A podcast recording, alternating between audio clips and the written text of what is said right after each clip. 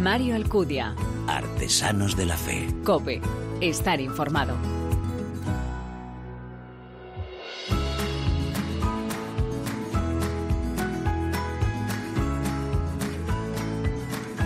¿Qué tal? Muy buenas, te doy la bienvenida a esta décima entrega de Artesanos de la Fe en cope.es, en nuestra cuarta temporada, un espacio en el que te ofrecemos una vez al mes esa mirada diferente a la vida desde la fe, este programa en el que se dan la mano el testimonio, la lectura y la música, elementos esenciales en esa imagen de la Iglesia joven a la que nos convoca el Papa.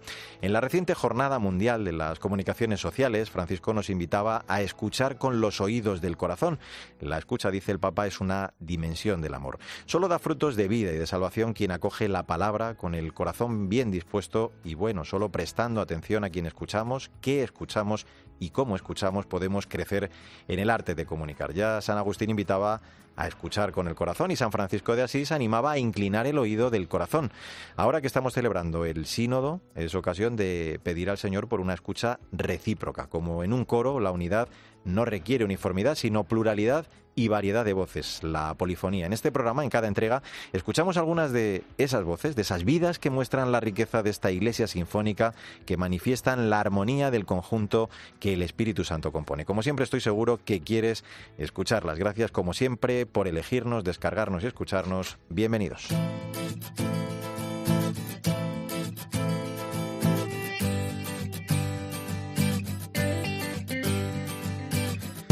Recemos por las familias cristianas de todo el mundo para que con gestos concretos vivan la gratuidad del amor y la santidad en la vida cotidiana. Esta es la intención de oración que Francisco confía a toda la Iglesia en este mes de junio, todo ello proyectado además hacia la celebración del Encuentro Mundial de las Familias, evento que cierra un año dedicado a la meditación sobre la familia con motivo del quinto aniversario de la exhortación apostólica Amoris Leticia. Explica Francisco que la familia es el lugar donde aprendemos a convivir al estar unidos en las diferencias, jóvenes, ancianos, mayores, niños, evangelizamos con nuestro ejemplo de vida. Por supuesto, afirma el Santo Padre, no existe la familia perfecta. Siempre hay peros, pero no pasa nada, no hay que tenerle miedo a los errores, hay que aprender de ellos para seguir adelante. Bueno, pues con la familia precisamente está relacionado nuestro testimonio en esta nueva entrega de Artesanos de la Fe Sandra Madrid, muy buenas. ¿Qué tal, Mario? Sí, y es que verás, te presento ya a Rosa Pitch, nacida en Barcelona en 1965. Es la novena de 16 hermanos. Desde muy joven compaginó los estudios con el trabajo, desarrollando su carrera como diseñadora y creativa de estampados textiles durante 25 años.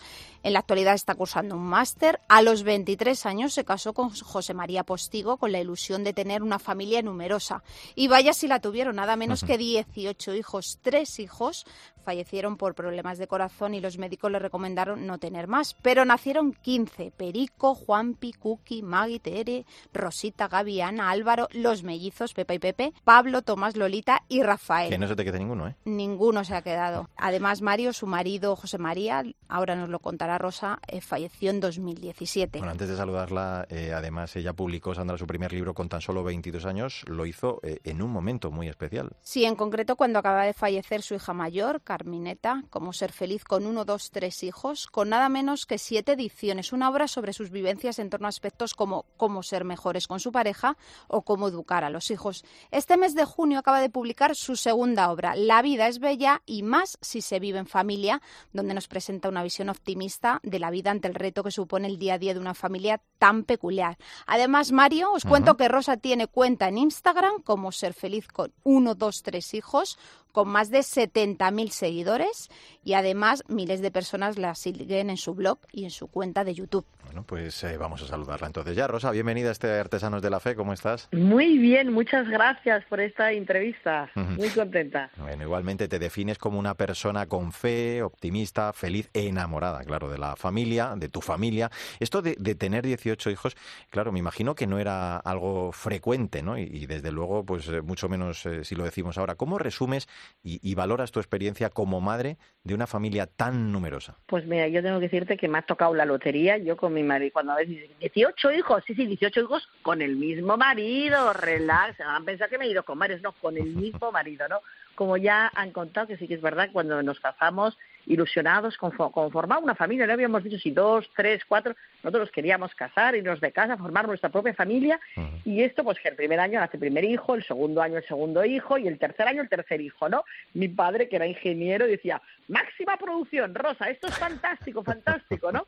Pero claro, eh, fallecen el segundo y el tercero en, cuatro meses, los médicos nos aconsejan no tener más hijos, nacían con problemas de corazón, y nosotros dijimos, nadie se mete en la cama de papá y mamá, como diciendo, pero ¿desde, cuándo, no? Es una decisión totalmente decisión de papá y mamá, ¿no? Y así fueron naciendo uno detrás de otro, ¿no? Como diciendo, es como cada hijo es un regalo, ¿no? No nos habíamos dicho nunca ningún número, pero nosotros veníamos de familias numerosas y sabíamos que es, es es lo mejor, ¿no? Ahora, eh, como han dicho, pues hace cinco años falleció mi marido, ¿no? Ahora yo estoy viuda y con 15 hijos que viven, ¿no? Y dice, la mejor herencia, mamá, los hermanos, ¿no sabes cómo disfrutan, cómo se apoyan, cómo están pendientes unos de otros, cómo se ríen, cómo disfrutamos todos juntos, ¿no? Como es, es, que es el mayor regalo que he podido hacerles a mis hijos. Rosa, has vivido en estos años, decimos, momentos muy duros, difíciles, el fallecimiento de tres hijos, hace cinco años tu esposo, pero creo que fue al enterrar a dos de tus hijos cuando sufriste cierta revelación contra Dios. ¿Cómo fue aquel momento y qué te hace en un determinado momento que te reconcilies con el Señor? Pues mira, cuando se murieron dos hijos en cuatro meses, pensaba que yo tenía 26 años, habíamos enterrado en cuatro meses a dos hijos, la gente se metía en todo, no tengas más hijos, el mundo, yo pensaba, es que el mundo se está acabando, pensar, estamos hablando del año 92. El año 92 Barcelona era el centro del mundo mundial, todos eran fuegos artificiales, era una euforia y nosotros que estábamos en el Hospital San Juan de Dios y que nos recomiendan no tengáis más hijos. Yo es que quería abrir las ventanas del hospital y decir, adiós mundo cruel, ¿qué nos está pasando? Como diciendo, es una broma esto, ¿no? Y entonces en ese momento, pues mi marido y yo, mmm, claro, todo el mundo se mete, porque no sé qué, no sé cuántos, me dirían a mi madre, tu hija que es una loca, que haga el favor de no tener más hijos, esto es horroroso, verla cada vez entrar con el ataúd por la iglesia, y pensamos, nadie se mete en tu cama, ¿no? Como si estuvimos, eh, tuvimos la oportunidad de estar en, en, China, pues dando conferencias y tal, hemos viajado por todo el mundo, y decimos, nadie se mete en tu cama. Nadie, ni el primer ministro de turno, ni tu padre, ni tu madre, ni tus amigas que te han visto llorar tanto, ¿no? Yo sí tengo que decir cómo lo subís, porque no, no tuvimos necesidad, gracias a Dios, de ir a ningún psicólogo, psiquiatra, sino mi marido y yo, ¿no? Fuerte. Sí que es verdad que tenemos una vida de fe, pues muy vivida, ¿no? Una vida, pues que es verdad que hemos nacido en una familia eh, cristiana, ¿no? Con muchos valores, ¿no? Y que siempre, pues, nos han enseñado, ¿no? Que la, la, persona humana es cuerpo y espíritu, ¿no? Y aquí en el día a día la gente, pues, y, pues, hay que mi hijo que si hace deporte, que si va a un colegio, que si no sé qué, y descuidamos mucho de la parte espiritual, ¿no? Yo pienso en la persona es cuerpo y espíritu, ¿no? Y en esto, pues, pues soy una persona pues, pues que rezamos, rezamos cada día el rosario en familias, ¿no? En mi casa yo había aprendido, pues, podrás rezar el rosario cuando hagas la primera comunión. No, no, no, en casa hemos rezado todos cada día el rosario eh, desde bien pequeñitos, ¿no? Yo recuerdo que estaba aquí en medio de la sala de estar dándole el pecho a uno, unos que se pegaban, otros que discutían, otro que de repente se había hecho caca encima y, y, lo rezábamos en familia, ¿no? Y además en los tiempos en los que estamos viviendo, son tiempos turbulentos. Gracias a una fe vivida, ¿no? Y ahí viene la adolescencia y de repente, pues los hijos adolescentes, mamá, tú no me obligas, déjame en paz, yo rezo si quiero. Es verdad, aquí no se le obliga a nadie, pero después se acerca ahí a la sala de estar, mamá, que mañana tengo un examen, reza, ¿eh? No vengo porque, claro, ya sabes que yo ahora no estoy rezando tanto, pero tú sobre todo reza por mi examen, ¿no? Ahora mismo, pues han examinado dos hijos, el Pepe y la Pepa, que ya acaban de cumplir 18 años, y en la selectividad, pues claro que hemos estado rezando por la selectividad, tenemos una final de básquet hoy justo Hoy justo tenemos una final de básquet y también estamos rezando para, oye, nadie ha dicho que puede rezar por esto. Bueno, es mejor rezar también por la paz en el mundo, por mil cosas, ¿no? Pero al final es una familia que en el día a día pues tiene muchas oportunidades, ¿no? No sé. Oye, eh, Rosa, en este eh, momento especialmente crucial, ¿no? Después de la aprobación de, la ley de la eutanasia, con la inminente reforma, ¿no? De la ley del aborto, eh, yo creo que, que, vuestro ejemplo es un sí a la vida, ¿no? Pues es un sí a la vida muy grande, ¿no? Pensar que nosotros hemos siempre ido, pues de los 18 hijos, tres han, han fallecido con problemas de corazón, pero aún tenemos alguno más, ¿no? Con problemas de corazón pendientes de operaciones a corazón abierto es verdad que tienen una calidad de vida muy buena, hacen deporte, Mm. hacen vida normal, están escolarizados, ¿no? Y hablando con los médicos, dice, es que Rosa, hace ya 30 años que, o sea, que te casaste con tu marido, que empezaste a venir aquí por el hospital, ¿no? Hemos ido creciendo a vosotros, gracias a vosotros, que dijisteis un sí a la vida, que no os, os socorros, que porque yo, oye, respeto a las personas que cuando tenían un niño con problemas de corazón y nacía el segundo dijeron, no, no, yo no quiero sufrir, ¿no? Pero no es un sufrimiento, yo pienso, ¿no? Es un sí a la vida, vamos a luchar, vamos a ir a por todas y han ido creciendo, incluso han, han crecido las instalaciones Mm. de cardiología, entonces es muy bonito, ¿no? Porque los médicos se, se- se dedican a curar, no a matar, ¿no? Claro. Y hemos ido creciendo y estoy convencida que mis hijos mayores que fallecieron, si hubieran nacido ahora, con toda la experiencia que tienen, pues es que tiran adelante y con una calidad de vida muy buena, ¿no? Como diciendo, al final yo creo que tenemos que ir ayudando, ¿no? Es, recuerdo, ¿no? Pues que vino, se nos localizó una una médico que estaba en Estados Unidos y nos quería hacer un estudio genético pues a todos mis hermanos, a los que se habían casado obviamente, por Mm. parte de mi marido y de gracias a Dios que existís vosotros, Rosa, porque muchas veces he empezado eh, programas de investigación, pero claro, como los padres no tenían más hijos y no pues, por, por el miedo a sufrir y no he podido continuar estas investigaciones y con vosotros hemos continuado, ¿no? O sea que es una suerte, la verdad. Rosa, decíamos que acabas de publicar el libro La vida es bella y más si se vive en familia, editado por Planeta, que está basado en hechos reales, en tu experiencia de una familia caótica y algo ordenada. A través de los diferentes capítulos vas recorriendo las diferentes etapas de la vida. ¿Qué y por qué una obra así en este momento de tu vida? Danos algunas pinceladas de esta nueva obra. Pues mira, yo mm, no me dedico a escribir. Hace ya 10 años que escribí mi primer libro, que se tradujo en 12 idiomas, han vendido más de 20.000 libros, pero yo, pues pues la verdad que en el día a día tengo mucho trabajo y, y para encima ahora escribir otro libro, ¿no? Pero cuando me vine a buscar Planeta, me dice, Rosa, es que necesitamos eh, tu testimonio, necesitamos que nos des tips. Venimos de una pandemia, ahora estamos en una guerra. Y entonces por esto pensé, pues sí, tengo un tesoro, un tesoro que no me lo puedo quedar yo, que quiero compartirlo con todo el mundo, porque ahora yo estoy aquí sola en el sentido que no tengo mi otra pareja, educando, tirando adelante 15 hijos en medio de una pandemia, pero hoy es una pandemia, como de mañana tenemos una guerra, cuando pasado dice, tenemos que educar a nuestros hijos a ser felices en medio de las dificultades, a darles herramientas para salir adelante.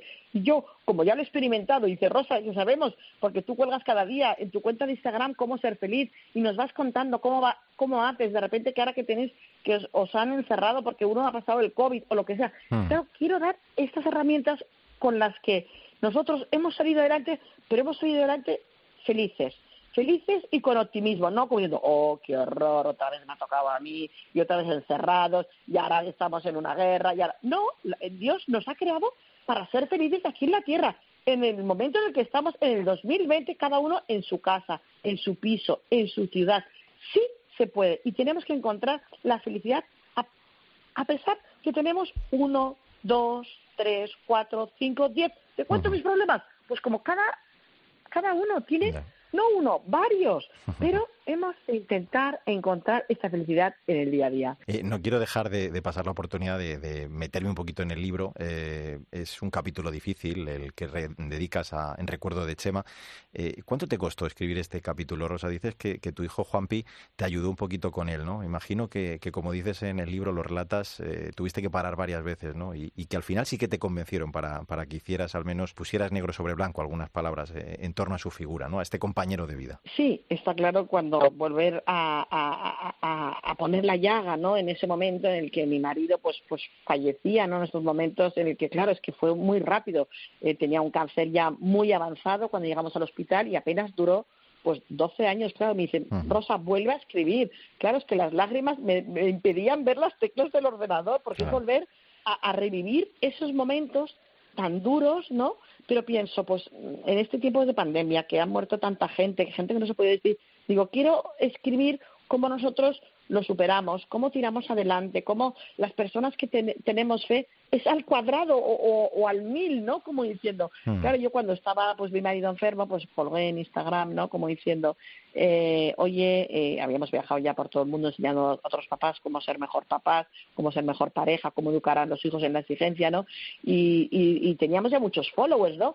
Claro, y decía, bueno, nos gustaría si pudierais rezar el rosario en familia, mi marido está enfermo, y la gente me decía, Rosa, yo no tengo fe, pero no, no creo como tú crees, pero yo te envío energía positiva. Claro, eran momentos tan duros, tan fuertes, ¿no? Como diciendo, de repente es que de la noche a la mañana, pues con 50 años te veías, cuando la gente que nace hoy vivirá hasta los 100 años, tú sola con 15 hijos, pero yo pienso, no sola, suerte de estar rodeado con 15 hijos. Claro, es que el pequeño tenía 7 años, el siguiente 8, 9, 10, 11, 12. La vida continúa, continúa y pensamos, ¿no? Mis hijos se merecen una infancia feliz. Que tienes todo el derecho a llorar, a llorar, porque sí, lo que te ha pasado es muy fuerte, Rosa. Pero con la fe se vive de otra manera, ¿no? Rosa, tienes una cuenta, como has dicho, en Instagram, cómo ser feliz con uno, dos, tres hijos. Eres una persona muy activa en las redes sociales. Desde luego, los influencers tenéis una responsabilidad enorme en contribuir a hacer un mundo mejor. ¿Tú has comprobado que es una forma de evangelización privilegiada? Bueno, yo la verdad es que yo no quería, porque yo mi día vivía pues con 15 hijos, trabajando, yo sola, ahora sin marido. No quería, pero yo pienso pues que eh, hay personas pues que el Señor, pues, pues, igual que cada uno tiene unos dones más inteligente, más listo, más tonto, ¿no? Hmm. Y me ha dado pues esta manera de comunicar, de saber comunicar, de transmitir. Piensa que mi canal de YouTube, Familia Postigo, lo ha visto más de dos millones de de personas. Cuando colgamos un TikTok lo ven 900.000 personas. Pues al final en un TikTok que salimos bailando, pues ¿qué ven? Una familia, unida. Tampoco puedes expresar mucho, ¿no? Pero una familia, pues ellos saben mi historia, que aunque las dificultades, cómo tiran adelante, cómo son felices, que hay momentos que lloro, otro que río, otro no sé qué, porque esta es la vida, la vida continúa, ¿no? Yo pienso que es una suerte después, pues el blog que voy dando tips de cómo educar, de cómo exigir, de cómo pasarlo bien en la adolescencia, no estar todo el rato discutiendo con tus hijos, ¿no? Yo pienso que es una suerte y entonces tenemos una responsabilidad como influencers de, de, de llevar ¿no? E, e, e, esa, esas ganas de vivir, pero vivir felices y, que rasca un poco más, pues sabe, dice Rosa, es que tú tienes mucha fe, ¿no? Pues es así, ¿cuál es tu secreto, Rosa? Dinos cuál es tu secreto. Pues digo, yo no sé si tú tienes fe, no tienes fe. La persona es cuerpo y espíritu. Y en casa, pues cuidamos mucho el espíritu, ¿no? Pues intentamos pues, ir a misa cada día, rezar el rosario en familia. Es verdad que unos llegan de trabajar, otros tienen exámenes, otros llegan de hacer deporte, pero intentamos, ¿no? Y en los momentos difíciles, aún más y somos un, un, team tan fuerte, ¿no? Ante las dificultades, pues sí, pues nos animamos unos a otros, ¿no? El rezar en familia cada día, ¿no? Yo pienso, pues e, esas cenas diarias alrededor de la mesa redonda, porque si no, pues para que tener solo una sola conversación, que cada uno expone sus alegrías, sus preocupaciones, sus no sé, no, es que es una suerte, yo hmm. pienso, la alegría de vivir.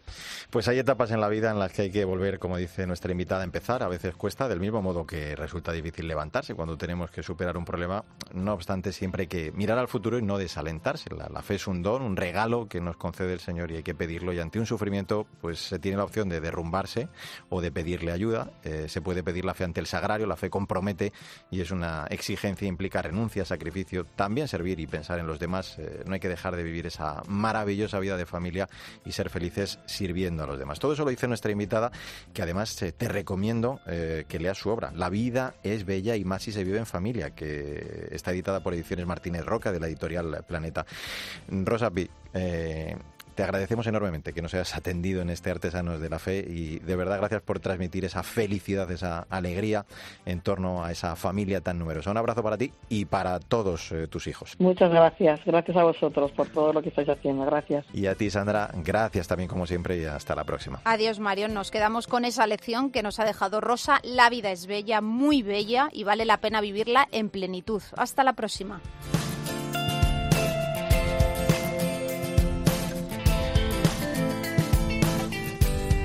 Mario Alcudia. Artesanos de la Fe. Cope. Estar informado.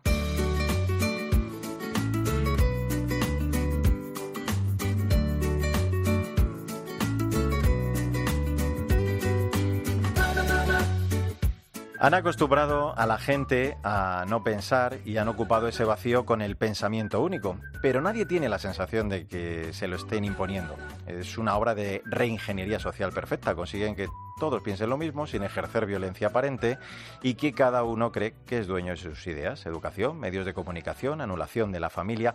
Vivimos en la época de mayor totalitarismo de toda la historia y la gente cree que es de la de mayor bienestar. Son palabras de Albera Sonia, la protagonista de la novela a la que nos acercamos en este tiempo de lectura, en esta décima entrega de Artesanos de la Fe, una obra distendida que nos pone ante la vida misma la situación social que padecemos, ese supuesto bienestar que nos despoja gradualmente de la dignidad como personas bueno, todo ello, como te digo, en la obra de la que vamos a hablar ya, de Bruces en el Charco, editada por Nuevo Inicio, escrita por nuestro invitado, Miguel Ángel Poblet, casado, padre de nueve hijos, licenciado en Ciencias Económicas Empresariales, que ha desarrollado su carrera profesional en el sector de la consultoría. Miguel Ángel, ¿cómo estás? Gracias por acompañarnos. ¿Qué tal, Mario? Gracias a vosotros. Lo dice acertadamente en el prólogo Ángel Barahona, ¿no? La historia nos está situando ante un callejón sin salida para la razón, fuente de desasosiego, de soledad. Es verdad, ¿no? Eh, Miguel Ángel, vivimos en la época de mayor totalitarismo, como dices, de toda la historia, dicen en un momento los protagonistas, y tú para no quedarte en esa banalización del bien, te decides ¿no? a, plantearlo todo ello a través de, esta novela. Sí, sí, yo lo que hago realmente es plantear una, una sociedad que me han preguntado muchos diciendo, bueno, ¿y tú ves la sociedad así del futuro? Y digo, no, no, no es que vea la sociedad del futuro.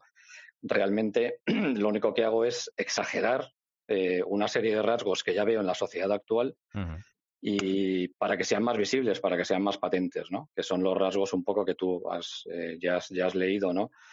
Pero que son rasgos que, que pueden ser la ausencia de libertad, la, la, manipulación, la deshumanización, la destrucción de la familia, hmm. eh, la persecución abierta al cristianismo, ¿no? Son rasgos que yo lo que hago es exagerarlo pero eh, que son rasgos que pienso que se están dando en la sociedad actual, que los podemos ver ya hoy en día. Mm. ¿Y, cómo es de difícil hacerlo a, través de una novela, ¿no? para plantear a la sociedad todos estos interrogantes de los que estamos hablando, tan radicales, tan esenciales a la vez, ¿no? para, para reclamar esa apropiación del pensamiento? Bueno, sí, a través de una, lo has dicho muy bien, una novela, muy, pues la verdad es que muy complicado, muy complicado yo cuando me planteo escribir el libro, eh, lo que me parece más natural y me hubiera costado mucho menos es escribir un ensayo pero, pero es verdad que pienso que, que, si hago una novela corta, voy a llegar a muchos más eh, lectores, ¿no? Porque hay gente que, que no lee ensayos, que solo lee novelas, luego hay gente que lee poco y le cuesta menos leer una novela.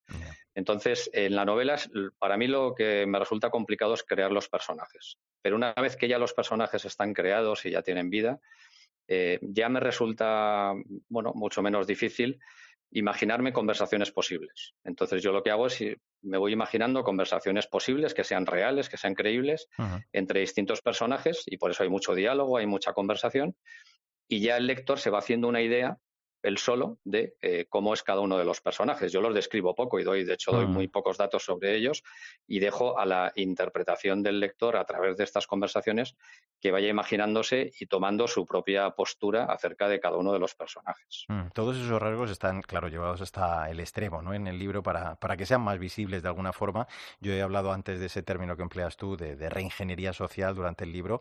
Eh, también de un adoctrinamiento ¿no? al que ya estamos asistiendo, que, aunque creamos que, es bienestar, no es sino todo lo contrario, ¿no? Tú lo dices, es una pérdida de, libertad. Sí, realmente es así. Lo que pasa es que es todo como muy sutil y, muy democrático, ¿no? O sea, por eso, por eso es una, mm. es una tiranía encubierta, porque parece como que eh, parece como que parece que no se está imponiendo, pero la realidad es, y tú lo acabas de decir, que es un, es un adoctrinamiento y el Estado, lo que yo veo, vamos, lo que a mi juicio lo que, lo que veo es que el Estado nos hace cada vez más vulnerables y luego aparece como el Salvador, ¿no? Y entonces, eh, a partir de, te ha, vamos, te ha, te ha, quitado totalmente eh, toda la libertad. Y por eso utilizo, pues bueno, pues una serie de conceptos que hoy en día son eh, habituales, ¿no? Como el tema de los algoritmos, los modelos, los datos, que creo que es una, que tienen una potencia enorme para manipular.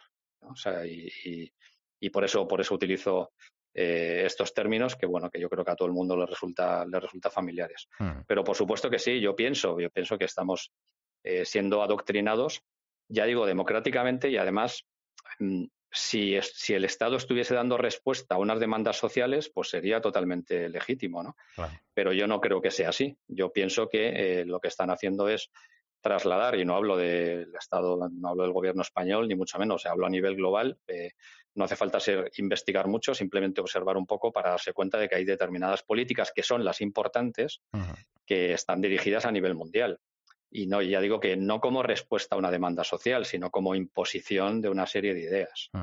Eh, te preocupa, por supuesto, la, persecución al cristianismo y, y, cómo no, pues hay una mirada ¿no? al, cómo debe existir también la Iglesia, el, cómo está llamada a ser eh, pues ese signo visible ¿no? de Jesucristo. Eh, dices también, en ese sentido, Miguel Ángel, que para ello hay que recurrir a la, Iglesia primitiva, ¿no? A, los primitivos cristianos. Sí, a diferencia de la sociedad, que no, no pretendo plantear, porque como has dicho bien antes, exagero una serie de rasgos que ya se ven hoy, pero los llevo al extremo.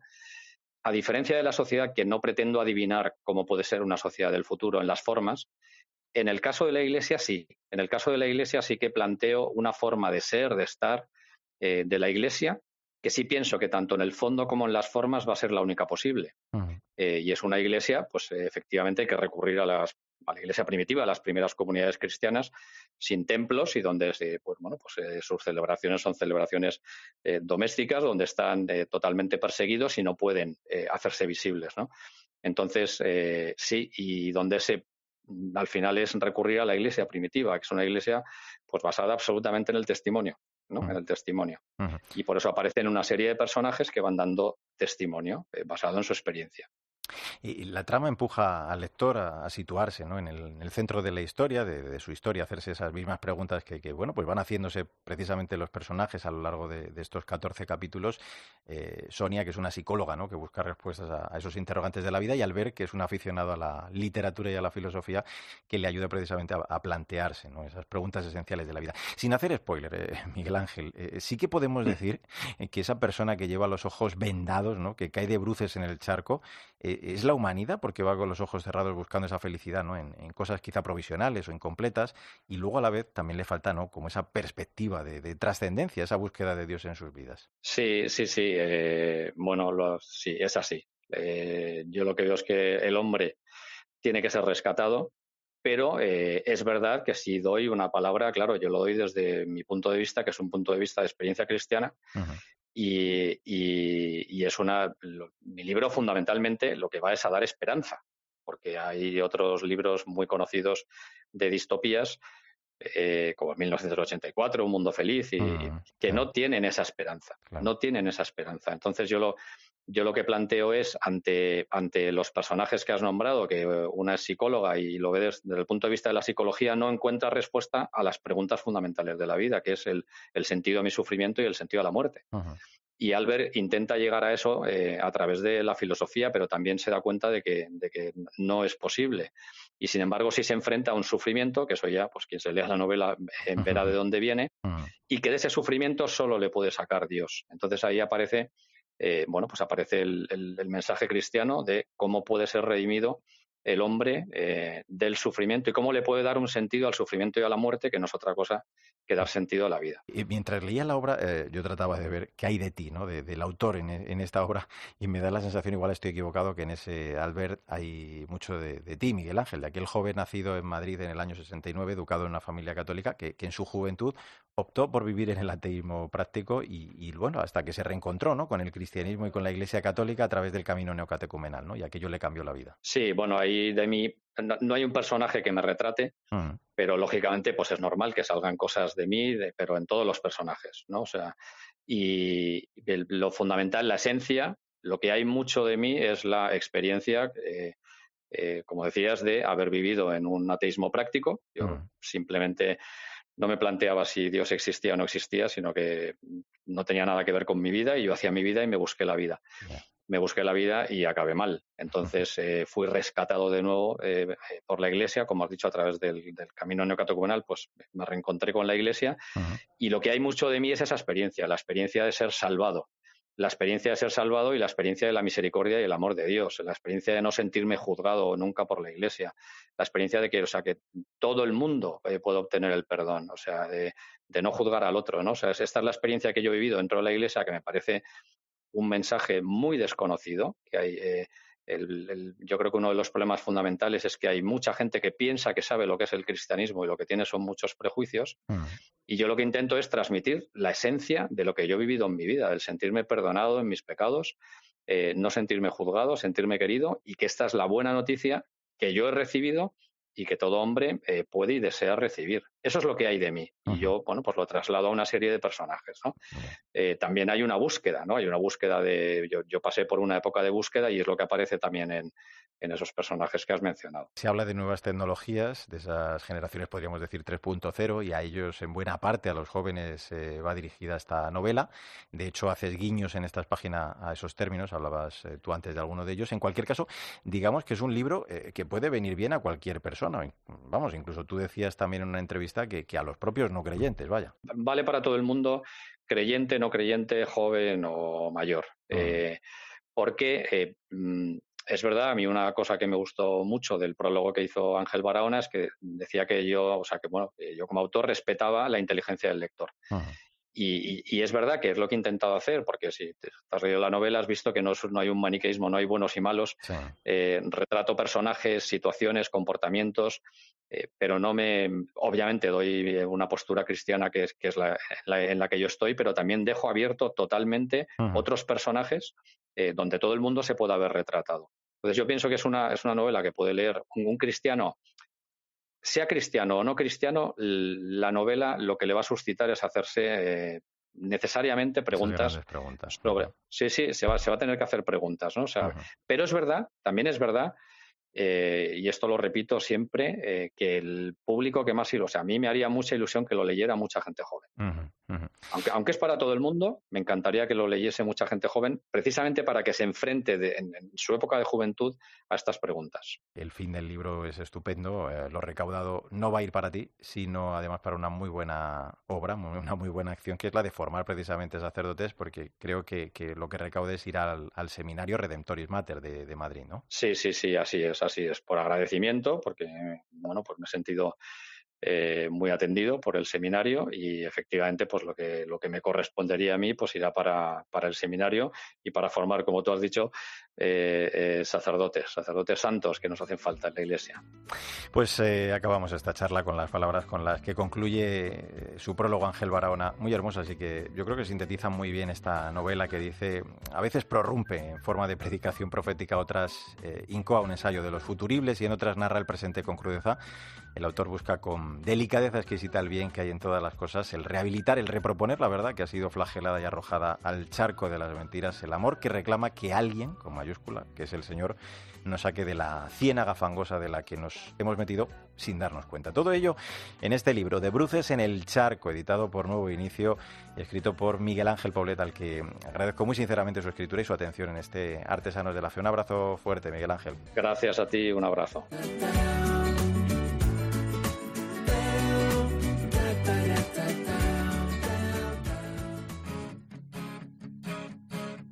Mario Alcudia. Artesanos de la Fe. Cope. Estar informado. Nuevo día va a empezar. Es un regalo poder cantar en clave de Dios. En clave de Dios. Las diez y media hay que ensayar. Unir las voces en comunidad. En clave de Dios. Esto es En Clave de Dios, forma parte del primer trabajo del grupo del que hablamos en esta recta final de este décimo Artesanos de la Fe de nuestra cuarta temporada, que además da nombre a esta canción, estos hombres y mujeres que llevaban 25 años juntos en Cádiz, en su tierra, poniendo voz y animando las Eucaristías en distintas parroquias, con distintos nombres, pero siempre siendo muy conscientes de la importancia de la música en ese vivir y celebrar nuestra fe. Pero ahora, como te digo, han decidido ir un poco más allá y reunir en un disco 16 canciones que suenan así de bien.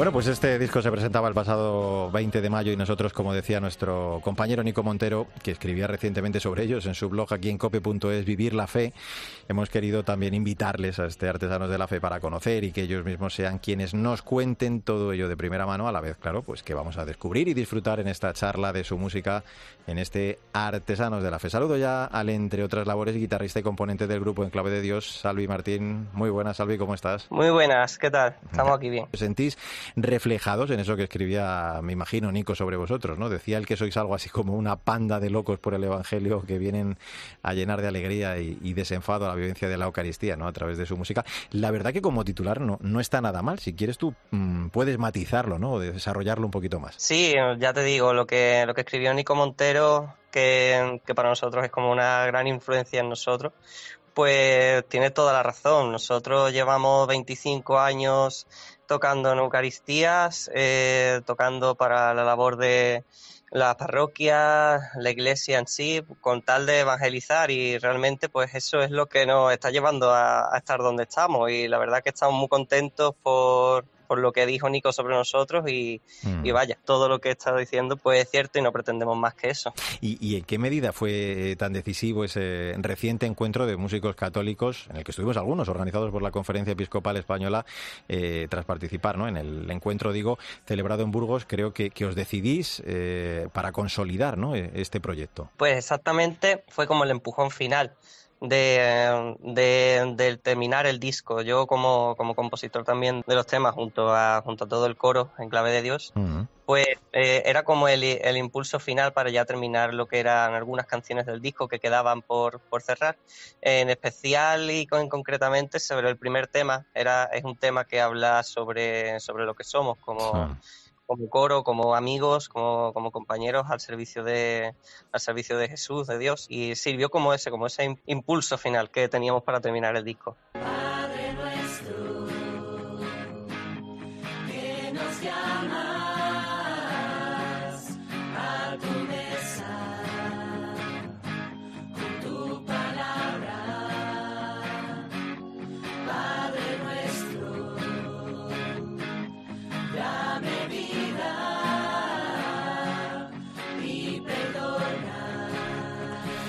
Este lo dejo en tus manos. eh, me da que lo habéis hecho vosotros a lo largo de, toda vuestra trayectoria musical, digo esta frase, porque mm, no sin dificultades, Salvi, habéis eh, puesto toda vuestra voluntad, ¿no? Siempre lo decíamos vinculados a esa vida parroquial para saber qué, os pedía en cada momento el Señor. Y digo que, así habéis ido madurando, ¿no? Este grupo definitivo en clave de Dios. Ahora dais ese paso más, eh, presentar, ¿no? Y reunir todos esos temas en este siguiente, pues como un medio, ¿no? De, de evangelización. Exactamente, nosotros mm, nos hemos llevado mucho tiempo en varias parroquias de, aquí de San Fernando y bueno, ahora como por, por gracia de Dios y, y demás, ahora tenemos que vivir una nueva etapa eh, un poquito más diferente y concretamente pues mm, la frase que, que tú has dicho, lo dejamos en tus manos, al fin y al cabo es, es Jesús mismo que, que hace con nosotros, lo dejamos en, en sus manos y nosotros seguimos eh, el camino que nos marca y de una manera u otra al final lo que importa es evangelizar, que es lo que estamos haciendo.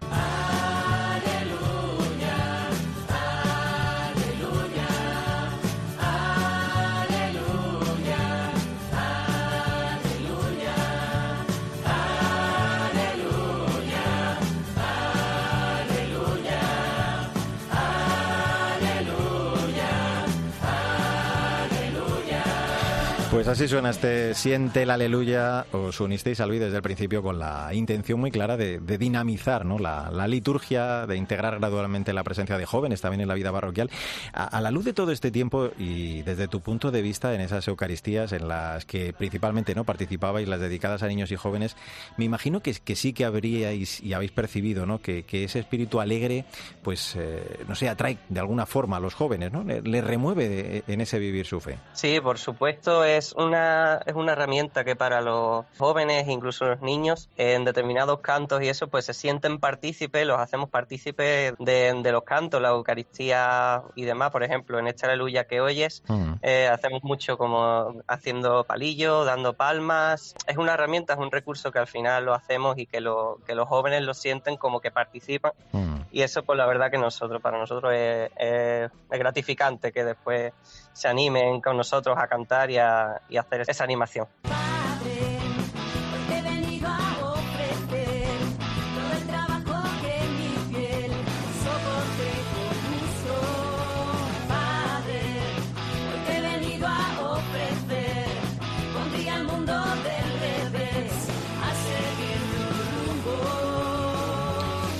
Encanta este hoy te he venido a ofrecer de- del que además pueden buscar nuestros oyentes en internet el, el videoclip que hicisteis. Eh, nada menos que este es eh, el ofertorio de vuestro disco.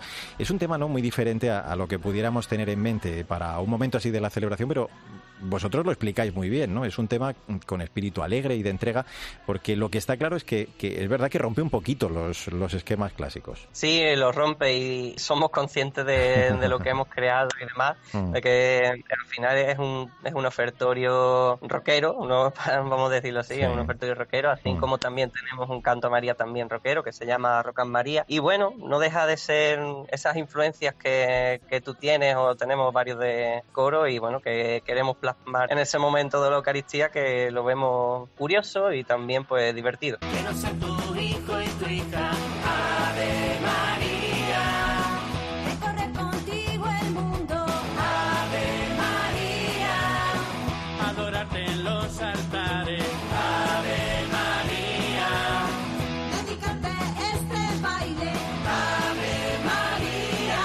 Pues eh, hablabas tú de él, si hablamos de ritmos diferentes que rompen moldes, ¿qué decir de ese tema, digo, que hablabas, eh, Rock and María? Claro, tenéis en los temas, lo estabas tú contando, estilos muy diferentes, eh, bebéis pues de fuentes muy distintas musicalmente, desde Brotes de Olivo, Miguel y el propio Nico Montero, ¿no?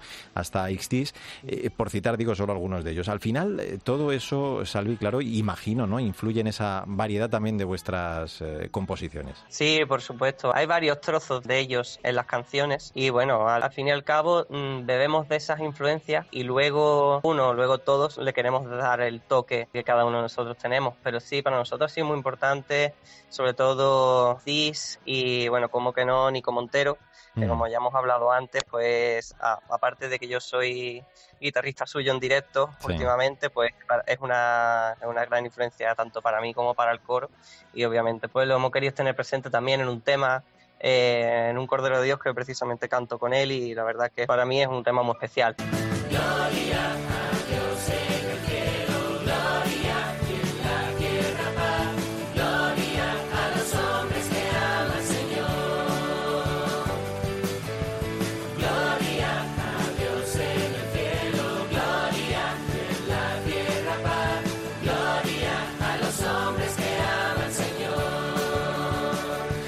Habéis dado ese paso de sacar el disco, decimos, estas 16 canciones de, de Siente y para que todo el mundo pueda disfrutar de ellas, eh, si te parece, les contamos a nuestros oyentes que estáis, bueno, yo creo que en todos los lugares posibles, ¿no? Todas las redes, todas las plataformas. Así que, Salvi, nadie tiene escucha, ¿no? Para no disfrutar de, de vuestra música. Por supuesto, todos los públicos, todo, todo el mundo puede escucharnos tanto en YouTube. Eh, colgamos también algunas canciones de vez en cuando pues, en Facebook, eh, en Instagram, no solo las del disco, sino las que cantamos de vez en cuando en, en actuaciones que, que tenemos, en, en misas y Eucaristía que vamos haciendo. Y bueno, sobre todo también en plataformas Spotify, que, que estamos ahí, bueno, en Apple Music y en todas las, las plataformas disponibles. Y hablando de, de esas actuaciones eh, que estás comentando, me imagino que, que ahora en verano algún concierto también, ¿no? Una pequeña gira, por llamarlo así, eh, no va a faltar tampoco. Por supuesto que no, estamos cerrando, estamos ultimando detalles para, para cerrar actuaciones en, en varios sitios de España que tenemos, que tenemos pendientes. De momento no puedo decirte alguna fecha en concreto, pero vamos, en Ceuta, Madrid, eh, todos esos sitios iremos, iremos viendo y lo iremos publicando. Ah, pues estaremos muy atentos a lo que publiquéis en vuestras redes eh, para no perder detalle.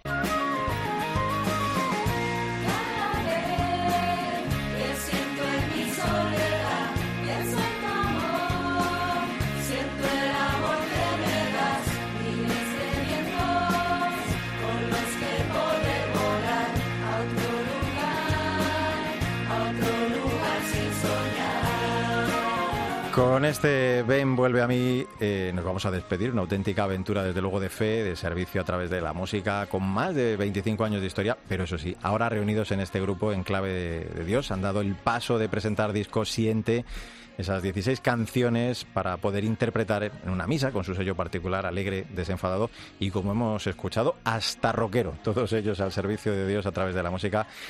Salvi, ha sido un placer el conoceros y el que nos acompañes en este Artesanos de la Fe. Os mandamos un fuerte abrazo y estamos muy pendientes de vosotros. Muchísimas gracias, Mario, y, y nada, saludos desde todo el coro en clave de Dios y ha sido un placer. Nos veremos. Igualmente, claro que sí. Pues para un cristiano escuchar es mirar la cruz, escribe el cardenal Grec, la horizontalidad de su abrazo a la humanidad y la verticalidad de su relación íntima con Dios. La verdadera escucha debe basarse en la reciprocidad, donde cada persona sabe que tiene algo que aprender del otro, pero el cristiano sabe que esta dimensión horizontal debe añadir también la dimensión vertical, es decir, la disponibilidad hacia Dios para acoger su palabra, que es la capacidad de mirar con los mismos ojos del Señor. Entonces la escucha es cuando se convierte en discernimiento. Una vez más, hemos constatado todo ello a través de nuestros invitados, que el dar testimonio es romper una costumbre, un modo de ser. Lo que atrae es el testimonio, lo que cautiva, lo que hace crecer. En concordancia se rompe la burbuja de lo ilusorio y de la charlatanería. Y ahora sí, como siempre te digo, no olvides que el arte de la vida es el camino que debe conducirnos a Dios. Te espero en nuestro próximo programa.